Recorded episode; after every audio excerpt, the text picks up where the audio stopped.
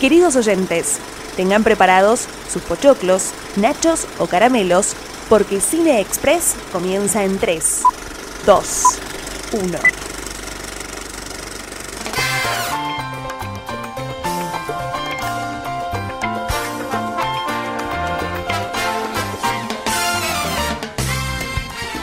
Bienvenidos, bienvenidas todos una vez más a un nuevo episodio de Cine Express. Hoy un episodio un tanto especial. Quiero decir en lo particular que de los que más disfruté de hacer la tarea en la semana, porque estamos a pasitos del Día de la Niñez y vamos a rememorar algunas de las películas que más nos gustaron desde jóvenes. ¿eh? Fue como un volver a esos 10, 9 años eh, y reencontrarme con un montón de películas que estaban en algún lugar de la cabeza, pero que me había perdido. Obviamente que no estoy solo, yo soy Santiago Moroni, pero también eh, me acompañan mis compañeros, los de siempre, los que ya nos vienen escuchando saben de quién estoy hablando, pero los voy a presentar para por ahí algún despistado que recién se engancha o que no se acuerda, ¿eh? Eh, voy a empezar por la señorita Delfina Jael Mostafa, la más joven del grupo, que la envidiamos mucho. ¿A, ¿A, vos no te costó tanto, Delfi, hacer esta tarea o sí? Y no, la verdad que no, vos venías hablando de nuestra juventud y yo pensaba, pero yo estoy en mi juventud, chicos, claro, ¿qué, qué a, dicen? A la vuelta de la esquina te quedó, ¿no? claro, no, igual guarda, porque me encontré ahí con algunas de hace muchos años que tenía muy borrosas, así que sí, siempre es lindo volver a la niñez y recordar estas pelis tan bellas. Bueno, de una punta salto a la otra porque voy a saludar a Maxi Tchaikovsky, ¿eh? la, la, el adulto del grupo, mentira. Qué adulto. el más viejo. Bueno, sí, relativamente o sea, el más vos viejo. tomaste siempre ese lugar. Yo te quiero decir que las películas que vos elegiste, la película que vos elegiste, yo la vi y también era mi infancia, digamos. Eh, y no hay tanta diferencia entre, tanto, entre todos. Bueno, y para cerrar esta mesa a mi contemporánea, ¿eh? compartimos la misma edad, compartimos hasta el colegio también, ya lo hemos dicho, la señorita Mayra Pilas. ¿Cómo va, May? ¿Todo bien? Hola, Santi, ¿todo bien? Bueno, igual yo soy un poco más grande que vos, quiero decirte. Yo nací en el 91, vos en el 92. Bueno, no pasa Pero nada. sí, somos contemporáneos. Por ahí compartimos sala de cine de chiquitos y no nos dimos cuenta. Tal cual, sí. O fuimos, pero no nos acordamos. También, también. Bueno, ¿qué tal la semana? Eh? ¿Cómo le fue con esta tarea? Nostálgica. Eh, yo algunas películas ya la había visto en la cuarentena. Ya había hecho un rewatch, rewatch, como se dice. La señora Pilas me va a corregir bien con el inglés. está perfecto, está perfecto. Pero sí, la verdad que al tener una visión ya adulta de las películas, le sacás otra, otro jugo, ¿no? Y le, ves ese contexto social y político a películas para chicos, eh, esas películas como vamos ahora a desarrollar, que la verdad tiene un, algunos trasfondos también muy interesantes. A mí me pasó exactamente lo mismo, también otra manera de apreciar las bandas sonoras, los cantantes que ahora sabemos quiénes son, eh, las, locaciones en las que fueron in, inspiradas algunas películas a los que elegimos lo que tiene que ver con Disney. Eh, la verdad que es totalmente diferente, aparte había algunas películas que yo no había vuelto a ver desde mi infancia y fue verlas realmente como la primera vez. Sí, es una experiencia mucho más eh, inmersiva cuando uno es más grande y más allá de los datos que, que te llevas al investigar y demás, eh, es también las experiencias que uno vivió desde que eras muy chiquito y la veías y decías, ay, esto qué gracioso, esto qué, qué triste. A cuando ya sos grande viviste un montón de cosas y como digo yo siempre, eh, el arte en momentos distintos de la vida te pega distinto también, así que muy emotivo. Ya les voy a decir con cuáles lloré.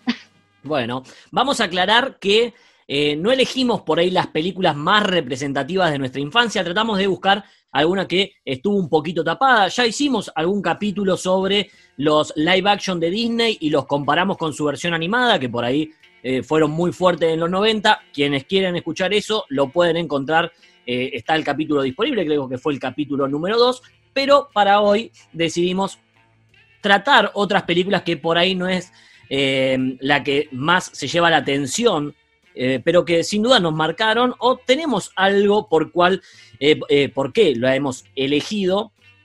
Y a mí en particular me costó un montonazo elegir una película. Sentía que le era infiel a un montón de todas, pero bueno, ya llegará mi momento. Sos un hombre y, infiel. Y, y contaré por qué elegí la película que traje para hoy. No sé, Max, ¿querés arrancar vos? Vamos cronológicamente, como hacemos habitualmente. Bueno, eh, como elegí la película más viejita de estas cuatro, este cuarteto de películas infantiles, sí, a mí me trajo eh, mucha, muchos recuerdos, eh, me gustaba mucho eh, mi niñez, la he visto varias veces en televisión, pero tengo ese recuerdo de ir a un cine acá en Mar del Plata, ahí por la calle Belgrano, que hoy ya lamentablemente no existe más, es un templo evangélico. Eh, fui con mis padres que la habían reestrenado porque es una película de 1986. Yo ya después nací en el 88, la habré visto tipo 5 o 6 años, porque estrenaba su segunda parte. Estamos hablando de un cuento americano o en inglés es An American Tale. Y a mí me trajo muchos recuerdos, estamos hablando de este ratoncito eh, que fue muy icónico, de una productora importante en su momento, en los 80, de Alvin Entertainment, que es de Steven Spielberg, justamente una productora muy interesante que empezaba a surgir después de ET, así que me retrajo un poco a, mi niñez volverla a ver, pero como habíamos dicho al principio, con una lectura totalmente diferente, Santi. Bueno, y para esos despistados, yo te digo, te, te voy a ser sincero, yo también la vi. Es una película que muchas veces la pasaron en la tele. Recién nombrabas la 2, por ahí es un poco más icónica, o tengo algunos recuerdos puntuales, pero para ellos que no se acuerdan tanto, o por ahí que no la hayan visto, ¿de qué va esta película? Como decía, se llama Un cuento americano, eh, película que arranca en Rusia, en territorio ruso, ambientada en 1886, 100 años antes de esta película, se estrenaba, como decía, en 1986, donde hay una familia de ratones festejando Hanukkah, que es una celebridad judía que se festeja entre el 10 de diciembre y el 18 de diciembre. Eh, está la familia de los ratoncitos, que el protagonista es Fireball, un ratoncito chiquito, con su padre, su Ah. madre y su hermana. Sí, muy, muy tiernito. Y bueno, recibe el regalo del padre, que es el sombrero heredado de su abuelo, y de golpe caen unos gatos, gatos rusos, que empiezan a atacar justamente las viviendas de los ratoncitos. Y esto lo situamos primero en un contexto social, ¿no? Estuve averiguando que los ataques a personas eh, judías se llamaba pogroms en Rusia, que era eh, una especie de causar estragos, que fue antes de la revolución eh, bolchevique, como la conocía ya en 1915, conocida como el Octubre Rojo, eh, la gente no judía atacaba a las personas violentamente, a las personas judías. Esta película retrata un poco esa, esa vivencia en esa época, en 1886. Y bueno, entonces cuando el padre dice, bueno, estamos cansados de los gatos que nos ataquen, nos vamos a América. Y ahí empieza un poco a hablar bien, justamente siendo una película norteamericana, hablar bien de la libertad que se vive en Estados Unidos, ¿no? en América como un país libre, un país que no hay gatos, un, pa- un país donde las calles son de queso, ¿no? Se Sueño ríe americano. Delphi. Me encanta, Sueño me encanta esa americano. canción. Esa, can- esa escena musical eh, es tremenda. En América no hay gatos, chicos. Sí, sí, en América no hay gatos. Y bueno, entonces van a Alemania, se suben a un barco en Hamburgo y bueno, van partiendo para América, ese sueño, esa utopía. En un barco todo lúgubre mu- muestra un poco también la gente, ¿no? Los inmigrantes. Es una película de inmigración. La escena que hay, porque está centrada en los animales, pero se ven humanos. Sí. Que hay un, pero un nene vos- con una manta paleta- cosiendo y vos decís, "Ah". Sí, sí.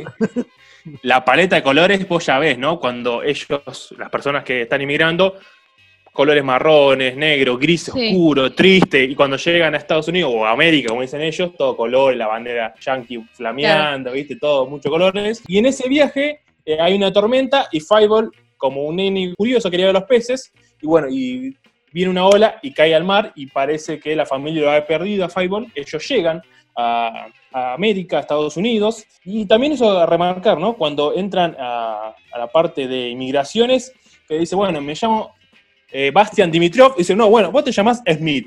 Además, eso también es importante, ¿no? Además de perder su patria, pierden su identidad, porque le, Sí. le cambiaron los nombres y los apellidos. Eso es muy fuerte también mostraba.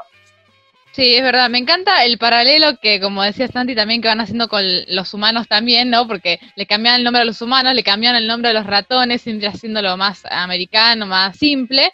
Y como vos decís, ¿no? Una película que trata mucho de la lucha, del desarraigo, eh, de las dificultades, que tiene este esta temática adulta, ¿no? Un montón de, temas que toca son muy adultos, muy maduros, eh, detrás de una película aparentemente infantil. Sí, tal cual, tal cual. O sea, un contexto muy fuerte. Y bueno, Fireball al final no, no se perdió en el océano, sino que cae eh, en Estados Unidos justamente hacia la Estatua de la Libertad, que se estaba construyendo, como decía, situada en 1986, el año que eh, inauguran la Estatua de la Libertad, y la recibe una paloma francesa a Fireball. ¿No? Justamente también eso, le empieza a hablar en francés y habla de la libertad. Dice, bueno, ahora vienen en botella los inmigrantes, y dice pequeño inmigrante, eh, también toda esa simbología de Spielberg un poco hablando de esta inmigración, un país forjado por inmigrantes, más allá de que es un país que también discrimina mucho a estas personas, pero eh, muestra un poco esa, ese surgimiento. Y bueno, y ahí empieza la búsqueda de Fireball a buscar a, su familia, a intentar reencontrarse, y el villano, que yo lo veo un poco caracterizado a Mickey.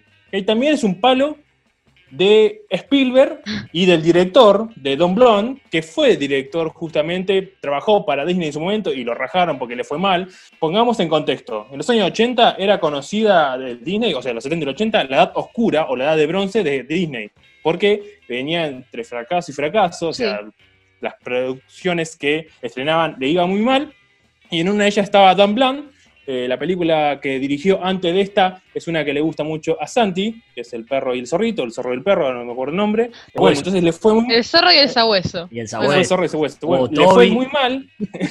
le fue muy mal. Entonces, bueno, agarró, se fue. Entonces Spielberg dice, bueno, vente para acá que yo tengo una idea de una película.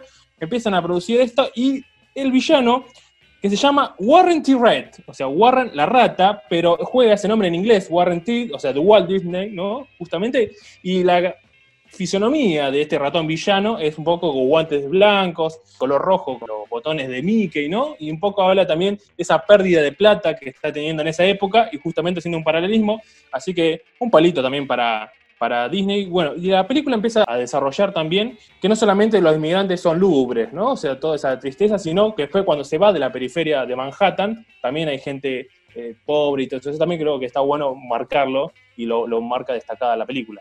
Sí, cuando cae en el orfanato, sobre todo. Sí, sí, sí, el orfanato y después también la parte política que, bueno, descubren que hay gatos también en Manhattan empiezan a hacer una campaña, bueno, cómo votemos para ver quiénes eh, hacemos un plan o quién presenta un plan para sacar a los gatos de encima. Y está bueno también eso, como el alcalde, el borracho, o sea, todos esos estereotipos que tiene eh, justamente Tom Plan, el director, hacia los personajes, que es una película infantil que también está muy interesante y uno que le gusta mucho a Delphi es Tiger el gato, que es Ay, vegetariano. Sí, el, gato vegetariano es de los míos. Me encanta ese personaje. Aparte, claro, yo es una película que tenía medio borrosa. Entonces terminé de verla y le digo a los chicos, eh, quiero más, más escenas de Tiger, porque me encantó, me divirtió mucho.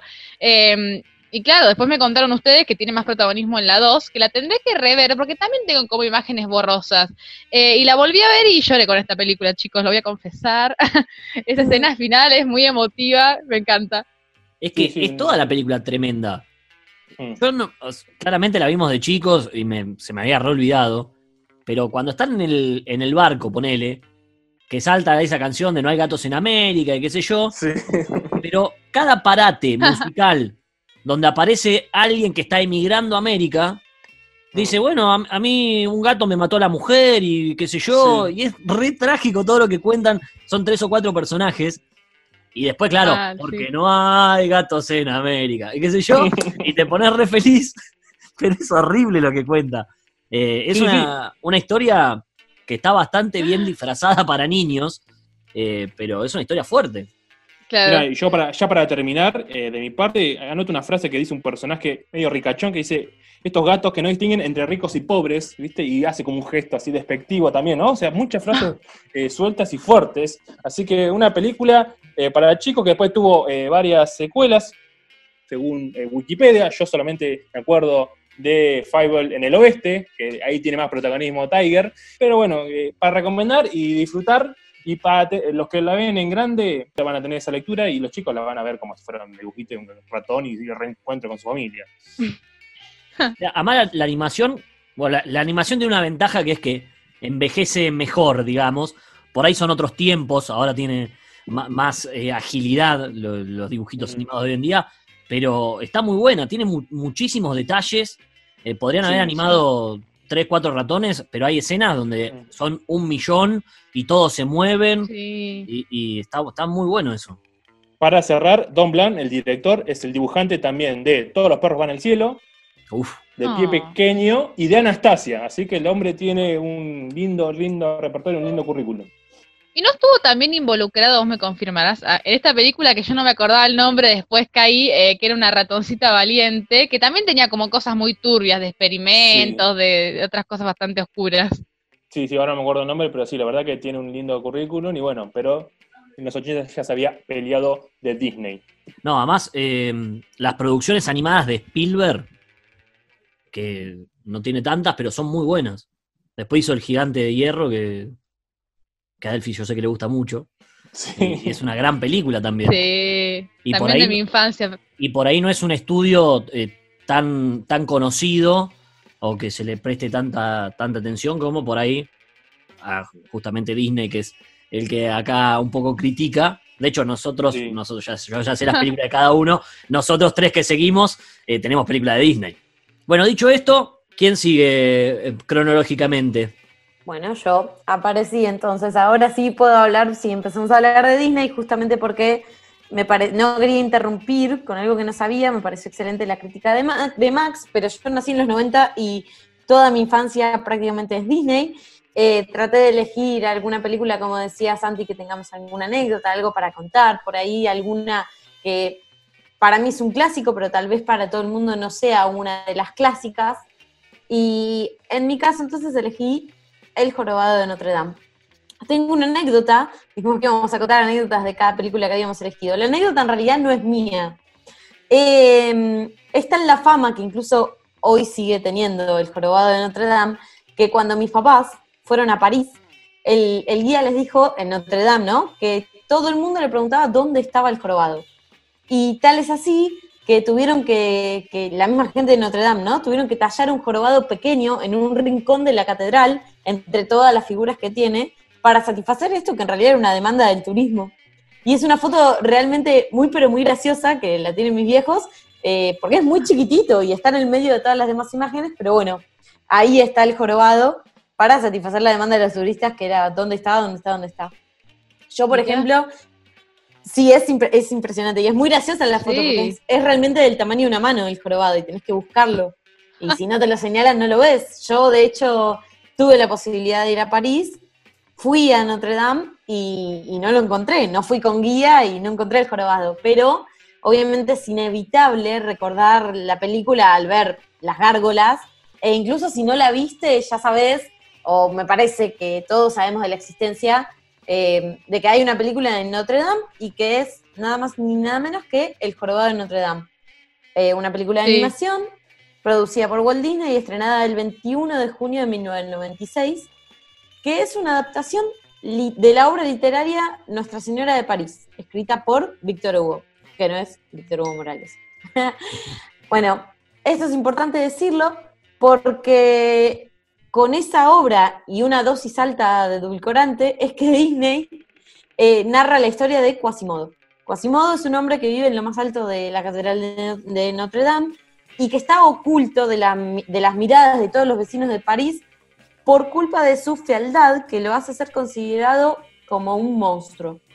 Su tutor, que es el, el juez Frollo, le tiene prohibido salir de ese campanario y por eso eh, Quasimodo pasa todo su tiempo acompañado de esas tres gárgolas de piedra que en realidad a él eh, le hablan y se convierten en sus amigas. Sin embargo, un día Quasimodo dice, listo, basta, rompo la cuarentena, salgo de la catedral, a escondidas obviamente, y bueno, eh, eh, conozco a la gente, qué sé yo. Entre esa gente conoce a la bella Esmeralda, una gitana que bailaba en los festivales y que es una mujer recontraempoderada. Y bueno, la va a vivir princesa con- definitiva. Sí, tal cual. Bueno, no es princesa en realidad Esmeralda, pero es considerada, o sea, es, una, es una princesa Mulan- que no es princesa. Mulan tampoco, y es considerada princesa. Es verdad, Mulan tampoco. Bueno, pero medio que se enamora del príncipe igual Mulan. No, del capitán. Claro, como que la, la convierten, la convier- Del Sí, pero el capitán. Es verdad, es verdad. Bueno, Es está verdad. bien. No, sí, está bien. Bueno, Esmeralda tampoco es princesa. Y también está súper poder- empoderada, al igual que, que Mulan. Bueno, y Quasimodo va a vivir con ella su gran aventura. Yo mm, no me acordaba, como decía al principio del podcast, mucho de la, película. Sí me acuerdo que, bueno, tenía cinco años cuando se estrenó y para mí era un clásico de Disney.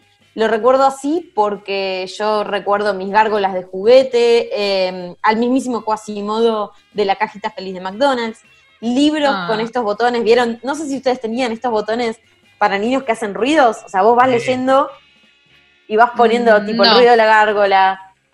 El ruido, bueno, No. eso, eso yo tenía de, de no- del jorobado de Notre Dame. Y Eso vaya nos uno a saber. nosotros, eh, Delphi, para divertirnos nos compraban eso, mirá. Claro, y también vaya uno a saber cuánto merchandising más tenía, porque bueno, Santi y yo nacimos en los 90, uno a uno, y bueno, todo ¿Vos lo- sabés que tenía, eh, no tiene nada que ver esto, perdón, eh, pero me, me- me despertaste el recuerdo, un cassette con la historia de Aladín y no tenía el libro, Uy, yo creo que también. pero yo no tenía el libro. Había heredado de mi primo el cassette y no tenía el libro. Y la Claro, idea era como que vayas pasando la página y te lo iba leyendo a alguien. Y yo Tal no cual, tenía vos sabés que.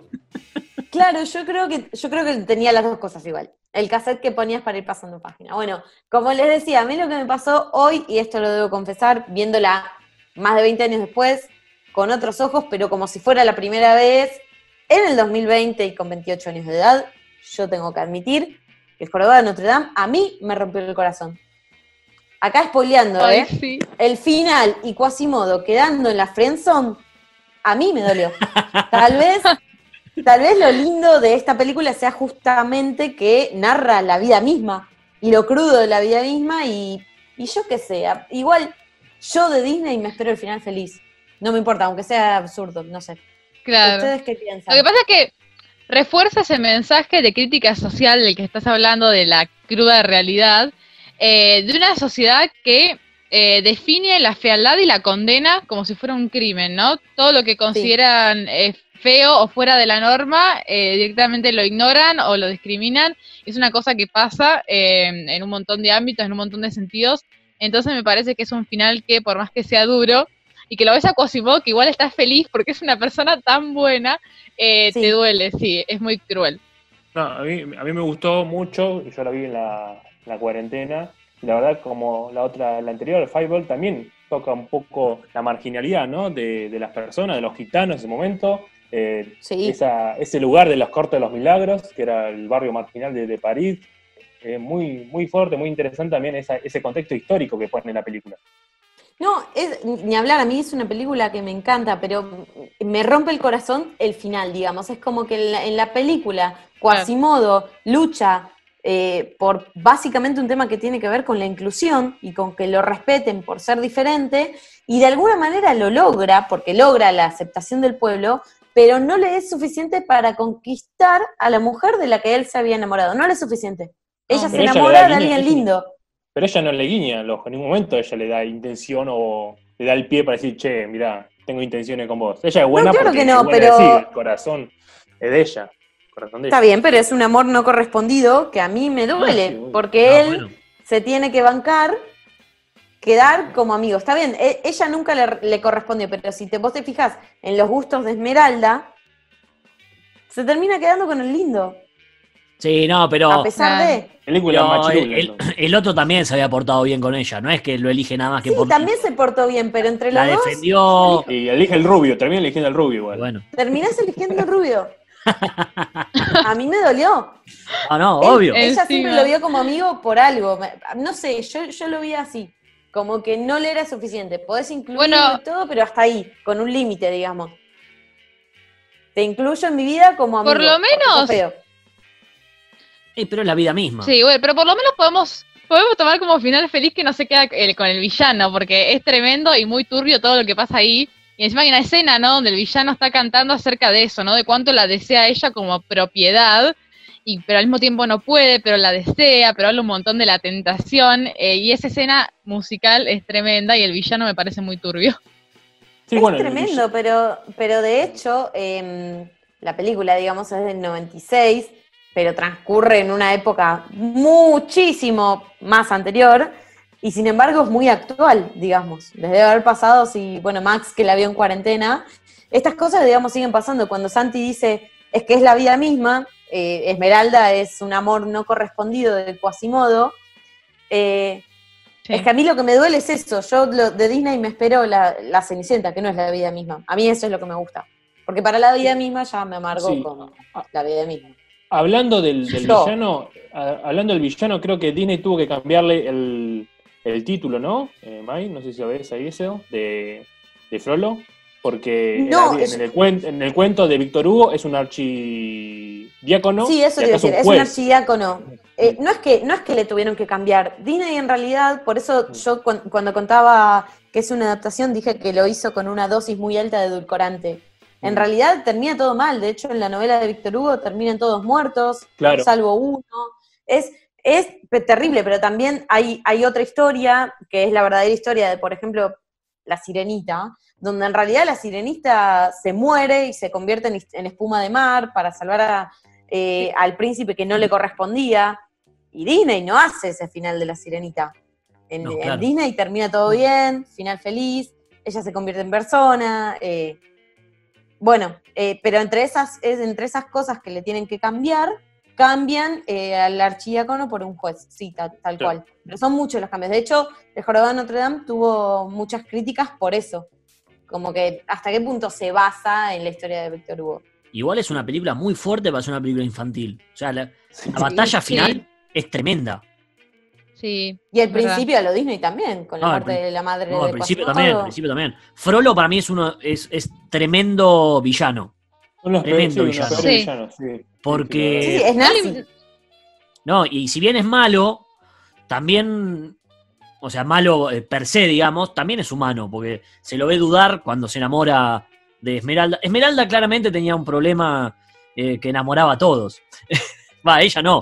eh, pero no, enamoraba, enamoraba a todos. No, cuando se enamora, y ahí cuando se- como que se pone en juego su fe y todo lo que él No profesaba. sé si se enamora, ¿eh? Eso es, es a debatir, no sé si se enamora. No, Bueno. yo creo que lo, lo tenía como odio, es una especie de. Sí, No, pero No, De sí, estamos- deseo, un- sí, un deseo. sí, es un deseo. de poder, deseo, deseo de poder, sí. con lo imposible de alcanzar, pero no es amor realmente. No, no, es, no, no, no sé, eh, claro, no sé si amor a lo, a lo Quasimodo, pero Claro, sí, una tensión sexual hay para mí de parte de él. Algo le movió el claro. Claro, obvio, obvio. obvio. sí, sí. Hablando de batalla final, fue predijo que se prendía fuego en la Notre Dame. Ah, tal cual. Sí, sí, sí.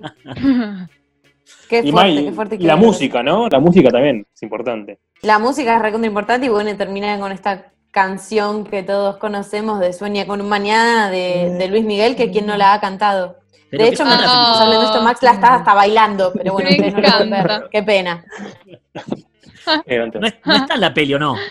No, es que aparte todas las canciones son muy buenas. No, en la ¿Eh? peli está como, como la canción sin letra, digamos. Claro. Hay como indicios y al final ya está con la letra y todo. Sí, sí, que yo la terminé. Bueno, otra película. ¿Cuándo canto Sueña con un mañana? Claro. Bueno, a mí me pasó exactamente lo mismo. Pero otra película que también, esto que hablábamos hoy de ver, de ver así de grandes, no sé si correspondía que sigas vos, Delphi, pero otra película que, que tremenda banda sonora, Las locuras del emperador. Sí, es que es un peliculón y tiene muy buena música y una linda historia aparte detrás de esa banda sonora. Y yo tengo una anécdota para empezar también con esta película, con las locuras del emperador. Es que con mi hermana éramos muy fanáticas cuando éramos chicas. Eh, la veíamos un montón de veces. Eh, yo cuando se estrenó en el, en el 2000, tenía un año, no la fui a ver al cine. No, de bebé no iba al cine, ya de más grandecita.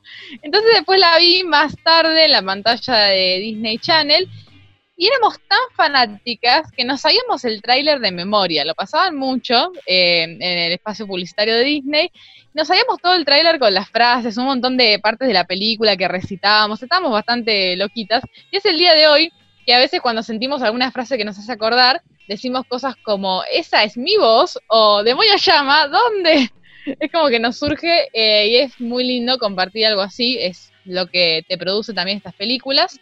Eh, datazo, véanla en latino, porque hay una gran diferencia de estos chistes y estas frases, como eh, cuando Isma se despierta y dice, estaba soñando con Ricky, en inglés nada que ver, así que véanla en latino. Y vamos a ver de qué trata esta peli para los despistados, como dice aquí Santi. Es la historia de un joven emperador, eh, un emperador inca, que se llama Cusco, que es súper arrogante Acá lo veo a Santi, eh, le voy a describir la escena, ¿no? Está jugando con, Ah. Con los muñequitos eh, de Cusco y de otros personajes que son muy buenos. Y es un emperador que es súper arrogante, hace lo que quiere, es una mala persona aparte, porque literal no le importa tirar a alguien por la ventana de su enorme y exagerado palacio, con tal de hacer lo que quiere. Eh, y que entra en una lucha de poder con su ex asistente Isma, eh, que decide asesinarlo, pero sin querer lo transforma en una llama. O sea, cosas que pueden pasar, ¿no? En la vida. Te equivocaste de poción, no- no las etiquetaste bien y bueno, pasó lo que pasó, hay que arreglarlo. La verdad que sí. Aparte del mismo color, todo. O sea, de última hacer las pociones de diferente color, mandarle un colorante ahí, bueno. Cuestión que esta película tiene una historia re interesante, porque pretendía hacer algo súper serio al principio, ¿no? Dijo Disney, bueno, venimos de una primera mitad de los 90 que tuvo muchos éxitos, venimos del Rey León, o sea, wow. Después tuvimos una recaída ahí en la segunda mitad de los 90, y estamos en, queremos hacer algo para los 2000. Creo que era en, el 94 más o menos cuando estaba escribiendo esta historia. Y proyectaban, ¿no? Queremos una nueva etapa, un cambio, algo que llame la atención del público. Y primero dijeron, vamos a tratar de repetir el éxito, cosa que siempre sale mal. O sea, no, pensá hacia adelante. Bueno, dijeron, vamos a hacer una peli seria que tenga mucho de la cultura de los incas. Eh, y plantearon una historia que era muy parecida al príncipe y al mendigo, ¿no? Eh, Cusco iba a ser un emperador que se encontraba con un aldeano, que después va a ser Pacha, ¿no? Que era igual a él y deciden intercambiar lugares. Y así se desarrolla la historia, muy similar, que se iba a llamar El Reino del Sol, y que iba a ser una cosa así, ya les digo, súper seria, por eso contratan tam- también a Sting para hacer la música, Claro. eh, que después se va a quedar, se va a quedar con la banda sonora, pero va a tener que afrontar los cambios, ¿no? Porque Sting escribe un montón de canciones y después le cambian toda la película y dice, pará, chabón, ¿ahora qué hago con toda esta, con este álbum que me escribí? Ah, Iba a ser de nuevo Elton John. Claro. Exacto. Como digo, querían repetir mucho el éxito anterior eh, también con El Rey León, entonces también querían el Oscar. Y al final es nominada la canción, pero no se lo lleva, tipo, re triste, lo siento Disney, eh, no te salió tan bien. Y aparte Sting claro. interviene un poco, ¿Cuál es y la Sting interviene canción? un poco también en las decisiones. La canción era algo del amigo, eh, ¿alguno se acuerda el nombre exacto? No, de hecho, Era Tu amigo, My no sé qué, Friend and Me. eso. Tipo, Es- que para mí es la del final. Yo le, yo le decía justo Santi el otro día, para mí es la de cuando están que, que ya eh, que ya están viviendo cerca y todo lo demás y que ya son amigos, porque en realidad claro. Es una película que habla mucho de la amistad. Y eh, Cusco, en su versión llama, tiene que afrontar un montón de cosas para dejar de ser egoísta y lo hace a través de conocer a, a Sí, su primer amigo y el valor que eso Exacto. tiene, ¿no? Y cómo uno puede tener un montón de cosas, pero si no tiene con quién compartirlas, ¿para qué? Ay, me vas a hacer llorar. que aparte todo eso lo hace, ese mensaje tan emotivo que Mike lo resume así y yo quiero llorar porque me llega. En realidad lo hace a través de un montón de chistes, un montón de gags, eh, que los- lo introduce en realidad el segundo director. Porque es así, el director que lo iba a hacer súper serio, al final se va, no le dan el tiempo que él quería, y termina siendo director eh, Mark Dindal, eh, que es el que venía a traer todo este humor, toda esta nueva visión que le quería poner Disney, porque en un momento Disney se da cuenta de que lo de la historia seria no iba, de que la gente quería otra cosa. Y es así como llega esta mezcla bizarra de cosas que tiene algunas influencias de la cultura inca, porque de hecho el equipo viajó para sacar algunas cosas de ahí, pero que al mismo tiempo tiene un montón de chistes re bizarros, de cosas que nada que ver. Eh, Y ese- protagonista, Perdóname, Delphi, pero ¿es- ¿ese Sí. director es el que tuviste la posibilidad de entrevistar?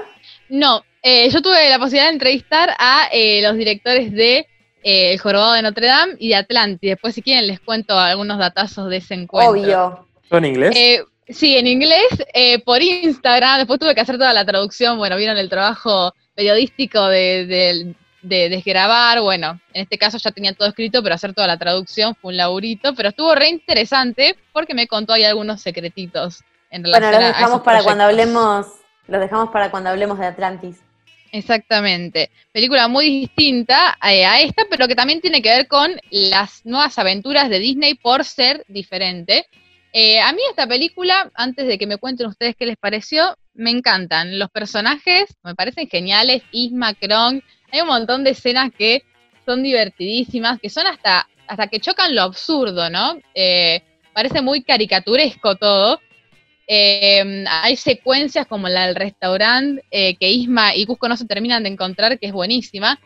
La música colabora mucho, como dijiste vos, y a pesar de todos estos elementos que yo digo, que yo destaco como fanática, eh, fue una película que fracasó en taquilla, fue uno de esos intentos de Disney que quedan en el pasado y que hoy yo llamaría una película infravalorada, porque me parece que hay que destacar mucho también eh, el nivel de animación que tiene, la construcción de los personajes, y yo me quedo con esta versión nueva antes que con la versión seria que querían hacer. ¿Ustedes qué opinan de las locuras del emperador? Es espectacular. Bueno, yo iba, iba a decir algo, pero iba a decir que no quería ganarle a Santi porque yo que se está muriendo de ganas de decir algo, así que primero va a hablar Santi. No, no, es que es me que es muy encanta. buena esta es película. que me encantan las locuras del emperador porque tiene todo, todo el humor que me gusta, digamos, entre el absurdo, esa cosa más de los Looney Tunes, que por ahí no, no se veía tanto en Disney. eh, la historia me parece espectacular, una historia, acá sí, de amistad, ya no hay princesa de por medio, ahí que estábamos hoy hablando del jorobado, si Esmeralda era princesa o no, acá dijeron no, no importa, acá es, es otra historia. El protagonista, Ni siquiera, ni siquiera hay una historia de amor con Cusco, nada, nada No. de eso. Está la de Pacha con su mujer, pero más allá de eso, no. A mí me parece una película muy inteligente, ¿no? Que es consciente de que es una película cuando rompe la cuarta pared. claro, Eso es es que muy hace- interesante. sí. hace juego. Yo, eh, hablando fuera de micrófono, dije que era una, para mí es una película adelantadísima. Y hace eso, es una película consciente de que es una película y hace chistes típicos de una película. Cuando Kronk habla con el ángel y el demonio, por ejemplo, hay una complicidad entre Isma y Cusco y Pacha porque eh, se ve de afuera la escena que el chabón está hablando solo en realidad y eh, es loquísimo, digamos, eso me, me, me mata. Bueno, ahí te digo a la derecha que eso, eh, esos gangs son muy de los Looney Tunes, muy de Bugs Bunny. Por eso cuando vos decías de Sí. adelantada la época, es retrotrae a Bugs Bunny de los 50, ¿no? O no, sea, no, no, pero para lo que es. Disney, para lo que es Disney en la, Sí, sí, obvio, obvio, obvio. ¿no? Pero chupa, pero mama de, de Bugs Bunny, obviamente, totalmente. Sí, y también hay que Sí. destacar esto de que, si bien decía, Delphi no tuvo un éxito favorable en taquilla en cuanto fue lo que se invirtió para hacer la película y lo que fue la recaudación, eso muchas veces tiene que ver con un montón de otros factores y las locuras del emperador sí tuvo éxito después, a través de- del alquiler de películas, plataformas televisivas. Eh, Tuvo una serie, ¿no? creo que Sí. hubo series. Sí. Mm. Eh, hubo una, también una segunda película que se basaba en, En en En Kronk. Kronk, qué gran personaje. Uf. Sí, entonces eh, por eso también se ha vuelto como una película de culto. A mí también me encanta y me pasó esto que vuelvo a decir una vez más, de volverla a ver después de tantos años y interpretarla como si fuese la primera vez. Yo de las locuras del emperador no me acordaba mucho más que de haberla ido a ver en unas vacaciones de invierno al el que era el cine del Teatro Provincial.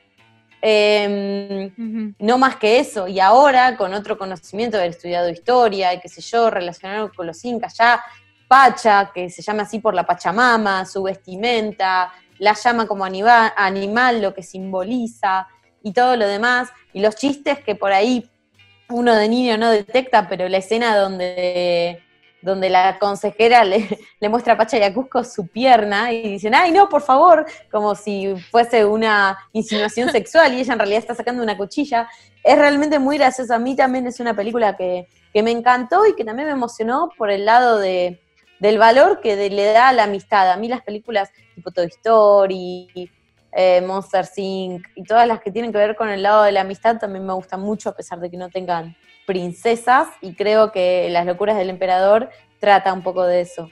Tiro una pregunta a la mesa, más allá de estas cosas positivas y que es una película grandiosa, ¿no creen que por un lado se burle un poco de la cultura inca? No. No. Inca, Inca. En Para realidad, para mí, o sea, tiene una versión como muy soft o muy simplificada de lo que es en general Sudamérica, ¿no? Una, una visión muy yankee, ¿no? Te ponen, cuando cantan el feliz cumpleaños el sombrero mexicano, eh, digamos que to- toma la cultura muy por arriba, porque al final no deciden hacerlo algo central en la película. No sé si burla, una visión que No. muy yankee. Para mí, para mí es una cuestión también de, de incorporar o de incluir, sí, muy por arriba, muy superficial. No creo que sea un insulto. A mí me hizo acordar mucho a cuando Disney se inspira, por ejemplo, en Japón para hacer Mulan.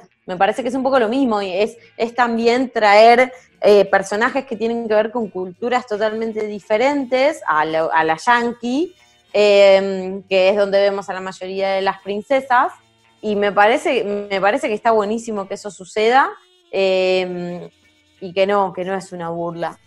Que se hizo, de hecho, con mucho, con mucho respeto. Me parece que la, la llama simboliza de verdad muchas cosas y es un animal Ajá. recontrapoderoso. No es casual que se convierta en llama. No es que, ah, porque hay llamas en Machu Picchu, sino que también simboliza un montón de otras cosas. No, a mí, sinceramente, no, no me sonó a burla. Me parece que está muy bien logrado y está tratado con respeto. Sí, yo iba a decir lo mismo. Así como está la versión de Mulan, está la versión de Aladdin, hay que ver qué opinan en esos países, digamos. Acá, Claro. Claro, Aladdin. bueno, acá, acá hicieron con el gaucho, ¿no? Tribilín. sí, sí, pero ahí Sí, era pero ya, no es lo ahí mismo. por ahí era un poquito más caricaturesco. Pero, por ejemplo, hasta la fisonomía me parece que está bien. Es una simplificación, obviamente, pero la cara de Pacha, ponele, tiene una cara de, Sí, sí. de nativo impresionante. Los ponchos, la vestimenta, o sea, hay, hay representación. Quiero, antes de que pasemos a la siguiente película, quiero decir acá eh, que necesito que hagamos una fiesta de disfraces cinéfila para ir disfrazada de la- una versión femenina de Cusco y decir ¡Pum, baby! cuando entre. Genial, Delphi, porque yo quería ir de Esmeralda, así que está buenísimo. Esmeralda me parece un disfraz como hasta fácil de hacer. Es más, pensaba ponerme unas argollas y una vincha para, para estar con ustedes en este podcast. No llegué a hacerlo, pero, pero lo haría, lo haría. Me tendría que aprender un po- algún que otro baile, que no creo que me salga tal cual, pero no importa. La parte de- del empoderamiento y de la discusión, esa me va a salir seguro. Así que en esa fiesta yo iría de Esmeralda. Y yo, la verdad, que por la fisonomía del personaje y la película que elegí, no sé si tengo tantas ganas de ir a, a una fiesta de disfraces, porque me quedaría casi como el, hombre topo, no me acuerdo ahora el nombre de esta película. sí, el hombre topo. Pero otro disfraz de esta película no me, no, no me queda. no hay forma de, de poder disfrazarme de los que realmente me gustan. Eh, porque yo elegí Atlantis, que es eh, la película que continúa a las locuras del emperador. También sigue en esta etapa experimental de Disney, ahí por el 2000, 2001, 2002, que más o menos termina eh, con eh, El Planeta del Tesoro. Ahí ya Disney metió tres fracasos. Eh, este quedó en el medio, quedó como en el sanguchito. No le fue del todo tan mal, pero recaudó apenitas poquito de lo que se gastó. Entonces, cuando es muy poquito, dicen, no sé si valió tanto la pena esta película. Es de los mismos, o sea, es todo, todo el mismo equipo técnico del Jorobado de Notre Dame. De hecho, terminaron de hacer el Jorobado de Notre Dame y los tipos dijeron, che, qué bueno, qué bien que la pasamos. Bueno, sigamos haciendo otra película y así fue como eh, productor, guionista y directores, porque son dos en este caso, dijeron, bueno, vamos a cambiar y vamos a tratar de traer algo nuevo a Disney, que eh, es una historia de ciencia ficción y mucho más aventuresca de lo que se venía haciendo. Ahí las locuras del emperador, en el medio, medio como que rompió todo esto. Piensen que estamos hablando de películas de eh, animación y de dibujitos animados, sobre todo, no, no todo 3D. Llevan muchísimo tiempo hacerlas. Entonces, esta arrancó la producción en el 96, 97, se terminó estrenando en el 2001. En el medio, ya nos contó Delphi todo lo que venía pasando con las locuras del emperador, que iba a ser una película que terminó siendo otra, eh, pero por cuestiones de, estrenos eh, quedó así. Pero esta, sin duda, es una película rupturista por todo esto que estoy diciendo, ¿no? Que era una de las primeras veces que Disney cambiaba un poco el eje de, de lo que iba a ser la historia para pasarse a algo más aventuresco, eh, con un héroe, porque Milo es el héroe de esta película, que nada que ver a los héroes típicos que venía siendo. Es el primer personaje heroico que tiene anteojos, por ejemplo, en la historia de Disney. Ah, Eh, y es un- vamos, vamos los miopes. Claro, es un debilucho. O sea, también ayudó a muchos a identificarse con otro tipo de personaje porque es debilucho, eh, es mucho más eh, intelectual que el resto que era más heroico, un caballero o cosas así. Un Hércules. Mm, Claro, claro. claro. Eh, en cambio acá cambian un poco el eje y eh, se basan sobre todo en lo que tiene que ver con las historias de Julio Verne y estas aventuras, porque eh, la película está situada en 1914, donde este Milo, que es un lingüista, que labura en, una- en un museo, está obsesionado con encontrar Atlantis, ¿no? Eh, esta Mm. ciudad que desapareció debajo del mar, y para eso va a necesitar un diario. Como necesita financiación, bueno, la- la- finalmente la consigue, encuentra este diario, que ya medio que le viene así como regalado de arriba, dice, toma, tu abuelo que también era eh, un, un investigador, ya lo descubrió en su momento, acá lo tenés, y se lanzan a buscar la ciudad perdida, Atlantis, eh, junto a un grupo de otros eh, investigadores, ¿no? En realidad eran más militares, en Sí, realidad, tenía pero un equipo, un equipo dividido. interdisciplinario, Sí, pongámosle, interdisciplinario, así que. que también está muy bueno porque son muchos los personajes secundarios, pero cada uno me parece que tiene su personalidad. Vamos mechando si quieren, ¿eh? No, interrúmpanme cuando quieran. Eh, Bueno. cada Sí, uno sí, tiene sí. su personalidad, son la mayoría marginados, o sea, tenés la mujer latina, que es mecánica, eh, tenés eh, el hombre topo, que su, su- su función es vivir de la tierra, eh, Es el que dinamita todo. el, el italiano, que para 1914 todavía los italianos no estaban tan integrados en, en Estados Unidos. Hasta después de la Segunda Guerra Mundial eran como también medios discriminados, que también era el encargado de los explosivos, eh, y medio como que es el alivio cómico de la película. Amo a ese personaje, lo amo. Eh, y después tenías un médico que es negro, que el papá era negro, la mamá era eh, aborigen y él es medio un mestizo. Así que- Joshua, ¿no? Doctor Joshua. Sí.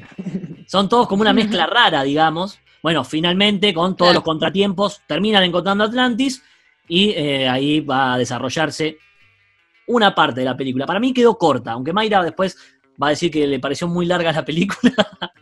Eh, para, mí, Para Quedó mí era corta. eterna. Eterna. eh, para mí quedó cortísima. Bueno, algunas cositas para tener en cuenta de esta Sí. película eh, que tiene que ver con la animación y el estilo de los dibujos. Eh, yo estoy escuchando un, un golpe, ¿ustedes no lo escuchan? ¿No? Ah, es mi No. vecino entonces. Eh, bueno, voy de vuelta.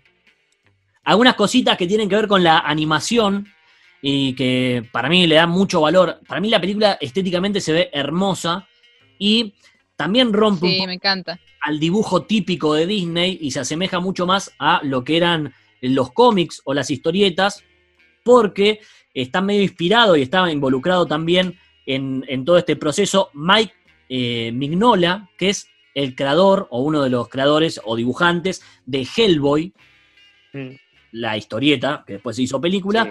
Así que tiene todo ese, ese toque mm, que a mí, me, no sé, característico me parece que es de la película, con eh, rasgos distintos. Ya no son tan redondeados, sino son más puntiagudos y todo eso. Y otra cosa que me voló la cabeza es eh, la integración con el CGI. Por ejemplo, cuando van las naves volando y todo eso, es espectacular. Si bien está la película dibujada, también tiene algunas partecitas hechas en 3D. Así que eh, Atlantis es la película, no, no dije por qué la elegí, que es que. En mi recuerdo es la primera película que fui a ver al cine sin mis viejos. Fui con mi hermana, fui con un grupo de amigos del colegio, qué sé Ay, ya eras grande. yo. Sí, pero fue como, Muy maduro. podés ir a- No, igual me llevaron hasta la puerta y después me esperaron, calculo. Ah, tomé un café y volvieron. No te muevas de acá. Punto de Espiaban encuentro. ahí a través de la cortina. Claro, pero es. La, primera que recuerdo haber ido sin mis viejos al cine. Que de hecho la película arranca en in- no en inglés, en Atlante. Eh, porque Ajá. también contrataron un lingüista, el mismo que hizo la- las, eh, los idiomas para Star Trek, lo contrataron en esta película para que mm, invente un idioma y lo que se habla es Atlante, no existe, excepto eh, para esta película. Y yo digo, eh, loco, la, la- la sacaron subtitulada, yo era chiquito, no sabía leer tan rápido todavía. Claro. y casi me voy de la película, y después no, después arrancó en latino. No, a mí esta película me encanta. La recuerdo haberla visto muchas veces también eh, en Disney Channel. Esta no la fui a ver al cine tampoco. Acá ya tenía dos años, guarda. Eh, y me acuerdo que la primera vez que la vi ya era como, wow, o sea, qué creativa, todo el tema de los símbolos, toda la mística eh, que hay detrás con respecto a la leyenda de Atlantis y demás, me encanta. Eh, un cine de aventuras espectacular, como decías vos, muy bien animado. Eh, y un cambio rotundo para Disney. No es musical, no hay princesas ni príncipes, eh, ni nada por el estilo. Bueno, está la que podríamos decir la princesa de Atlantis. Sí, y- Sí, es verdad. Pero bueno, no no es, no es la clásica de princesa de Disney. No, Es verdad. porque es, Es una gran princesa, es verdad. ¿Cómo, no, Mayra? no, Kira es, es genial. Es Es genial. mal- no, ella es un gran personaje, pero la película, chicos, la película es malísima. A mí No, no, Mayra. me gustó. No, Mayra. No. verdad, no me gustó Atlantis. No lo hagas. Eh, me no encanta la historia, de hecho, de hecho hay teorías que dicen que, bueno, que Atlantis realmente existe, o sea, hay, hay Milos en la vida real, dicen que está en Cádiz, en España, Eh, hubo expediciones reales, sin éxito, por supuesto. Platón, Platón escribió Eh, sobre Atlantis. A mí me parece que el argumento de Atlantis es buenísima, pero justamente, es buenísimo, pero justamente estas cosas que Santi destaca por hacer tan diferentes de Disney, como la fisionomía de los dibujitos y todo lo demás, a mí es lo que me aburrió. Y justamente por eso no me gusta la película. Me parece que es una tremenda historia desaprovechada. Si Atlantis lo hubiese hecho Pixar, hubiese sido un 10, para mí. Me ¿Qué rompes el corazón. No, bueno, y claramente No, porque cambiaba, cambiaba los, los dibujitos justamente, entre otros, o sea, la imagen me iba a resultar mucho más atractiva que los dibujitos estos que dice Santi, que es lo que le atrajo a él, son gustos de cada uno. Hablo de Pixar, sí, como los dibujitos de Pixar, no, no, no hechos a mano, digamos, o que no parecen, eh, bueno, es que no son hechos a mano, pero digamos que tienen tanta diferencia con los dibujitos hechos a mano. Eh, Bueno, de hecho mí- le fue muy a mal. mí Atlantis, porque tenía enfrente Shrek. Ponele, vos que querés Pixar, Claro. en este caso es DreamWorks, pero era exacto. película, era el, el boom desde el 95 que se estrenó Toy Story, era el boom de las películas en 3D. Y esta Claro. el mismo año que, que Shrek. Bueno, pero Claro. tenía eh, como la voz de Milo, era Michael Fox, Michael, ¿no? Que no lo- nunca lo escuché. Te voy a ser sincero. Hecho, latino. para hoy, para hoy me miré todas en latino. Todas, todas, porque Es ocho que años. sí, es, Yo la que me vi van en en inglés latino. fue, mm, me vi en inglés Las locuras del emperador y me encantó. Ay, pero no, pierde un montón, pierde un montón. Yo creo que gana un montón, porque tiene un montón Ah. de chistes, la pronunciación de la, de la palabra llama en inglés y un montón de chistes que, que así, que así Disney le- la concibió, digamos. Eh, me, parece que, que- se gana mucho. ¿Cómo? Las empanaditas de pollo de Kronk. Me parece que, bueno, Isma, eran, Isma. eran espinacas. Isma tiene que- acá. No, bueno, no importa, pero en la traducción uno, uno, viste que vas leyendo el subtítulo, pero escuchando Sí. en inglés, que no siempre es igual, me parece que hay, hay algunos chistes que tienen riqueza en el guion en inglés que se pierden en la traducción del subtítulo y que en español pasa, pasa lo mismo, como contamos en el capítulo que hicimos de, de doblaje y de subtítulo. Bueno, en este caso me gustó Claro. mucho ver las locuras del, em- del emperador en idioma original y las voces son una son increíbles. Volviendo a Atlantis, tiene mucho después lo que hace Cameron en, en Avatar, ¿no? Cuando Bueno, sí. eh, Milo se mete a, a esta comunidad de Atlantis que establece una Sí. relación con Kida, o sea, todo él se mimetiza, ¿no? Justamente con la cultura. sí. Para mí, eh, Avatar es una copia. Igual esta también, si, Sí. si te pones a hilar fino, esta tiene mucho de Pocahontas. Pero, Sí. pero eso, Sí. que estén todos conectados por esta energía. Bueno, Pocahontas no, Claro. es, no es también de los mismos directores que el jorobado de Atlantis. no, me, parece, no, la, que la entra Bella y la también Bestia. ahí. La Bella y la Bestia. Estoy casi segura Eh, de haber leído Pocahontas en, eh, en relación a alguna de las películas que elegimos para este podcast. Capaz, bueno, son equipos muy grandes, ¿no? Capaz algún animador eh, o demás. Claro. Bueno, cuando yo hablé con uno de los directores de estas películas, que se llama Gary Trousdale, que hacía dupla con Kirk Wise. Ellos venían, empezaron desde abajo en Disney, como todos, haciendo efectos especiales y demás. Yo me acuerdo que hablé un poco de él, eh, con él sobre su carrera más que nada. Eh, cuando les llegó la oportunidad de La Bella y la Bestia fue cuando remontaron y después, digamos que pudieron hacer un poco más lo que querían en Disney, no del todo, porque de hecho me dijo textual que Disney nunca renuncia al control creativo y que para hacer Atlantis les pelearon mucho, les dejaron hacer eh, varias de sus ideas, pero les pelearon todo el camino, toda la producción, la preproducción, porque querían poner las manos en el asunto eh, para tener el éxito, para tener la plata, digamos, porque bueno, a eso apuntan. Pero bueno, medio ofendido también, eh, me contó un poco que la secuela él nunca la vio, que la sacaron directamente en video para hacer algunos pesitos más, como cuando hicieron la secuela de Las locuras del emperador. Me dijo, yo nunca la vi, eh, pero claro, ahí la película era, era exitosa como para hacer una secuela, pero no era tan exitosa como, como para mantener un juego que había en Disney que sacaron, que era como una réplica del submarino.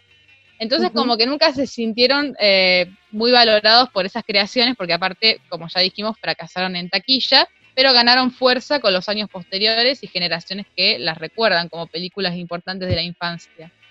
Para mí la van a romper cuando, cuando elijan hacer el live action. Que de hecho se habló de hacer el live action. Ah, sí. Me le pregunté de eso. Ahí yo me vuelvo fan. ¿Y qué te dijo? Tengo primicia. No, me dijo que. Me dijo que, bueno, que en este auge de las versiones animadas, aparte también se estaba hablando de la del jorobado, que esa sí estaba confirmada y que a él nunca le pidieron consejos, ni a él ni a Kirk Wise al respecto. Eh, así como cuando hicieron La Bella y la Bestia, me dijo súper ofendido, nunca me preguntaron nada, tipo, nada, nada. Eh, y que de Atlantis él no tenía ninguna confirmación. Voy hablado con gente ahí interna de Disney y no había una confirmación oficial, pero me dijo, sería un muy buen live action. Y yo coincido con él y con vos, Mike. Es que a mí, por ejemplo, me hizo acordar por momentos, es fuerte la comparación, pero a Star Wars. Eso de. Bueno, puede ser. De las luchas con las naves. Em, sí, sí. o sea, no, la historia en sí, digamos, pero eh, cuando, por ejemplo, están los soldados que aparecen todos con las máscaras, máscaras de gas de la Primera Guerra Mundial. La estética. Pero la Algo de la estética. Sí, y creo que igual eh, Lucas, eh, Lucasfilms o, o, algo de Skywalker Sound, no sé qué, estuvo involucrado y le, le dieron sonidos para usar, pero cuando se enfrentan con el Leviatán o bueno, la batalla final, me hizo mucho acordar a una batalla de Star Wars. Me quedé pensando también nada que ver por esto de los que dijimos de los live action eh, respecto del Jorobado de Notre Dame. Hay muchas versiones, de hecho Anthony Hopkins también ha protagonizado una de ellas, pero bueno, nunca ha tenido éxito y no eran el live action de la adaptación de Disney, sino una historia mucho más oscura que se vinculaba directamente a, a la historia de Victor Hugo. Yo como que Atlantis en mi mente, volviendo un poquito a eso, eh, siempre la vinculo con el camino hacia el dorado y el planeta del tesoro. En algún momento vos nombraste alguna Santi, pero es como que son estas películas que eh, yo agarraba la pantalla de Disney y que se quedaron en mi corazón y que son súper infravaloradas y tienen mucho para destacar. El Planeta del Tesoro creo que es eh, un año posterior y es de Disney. Y El Camino hacia el Dorado, que también me encanta, es de DreamWorks y no sé si es también por ahí, por la fe. Ahora estoy en duda si es de DreamWorks o es de Fox, pero es también ahí sobre la fecha, ¿eh? Y la historia ¿El del tesoro cuál es?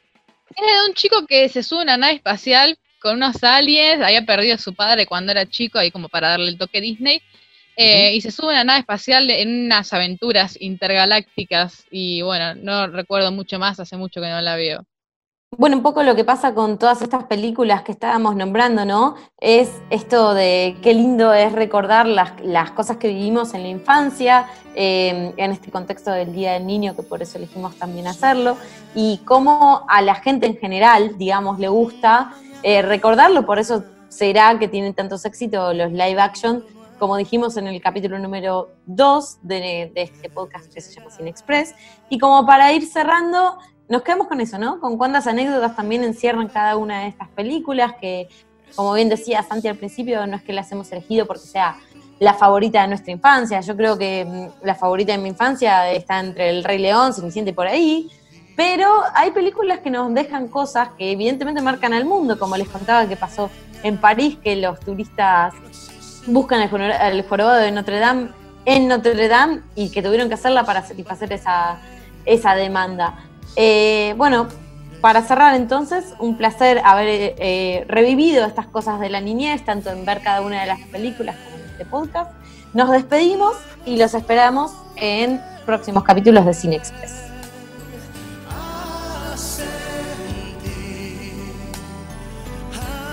Si te gustó este episodio, buscanos. Somos arroba cineexpress, así nos encontrás en todas las redes sociales y además tenemos un montón de capítulos para que puedas seguir disfrutando un poquito más del mundo del cine.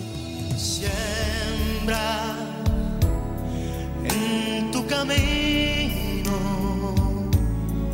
nuevo destino y el sol brillará dónde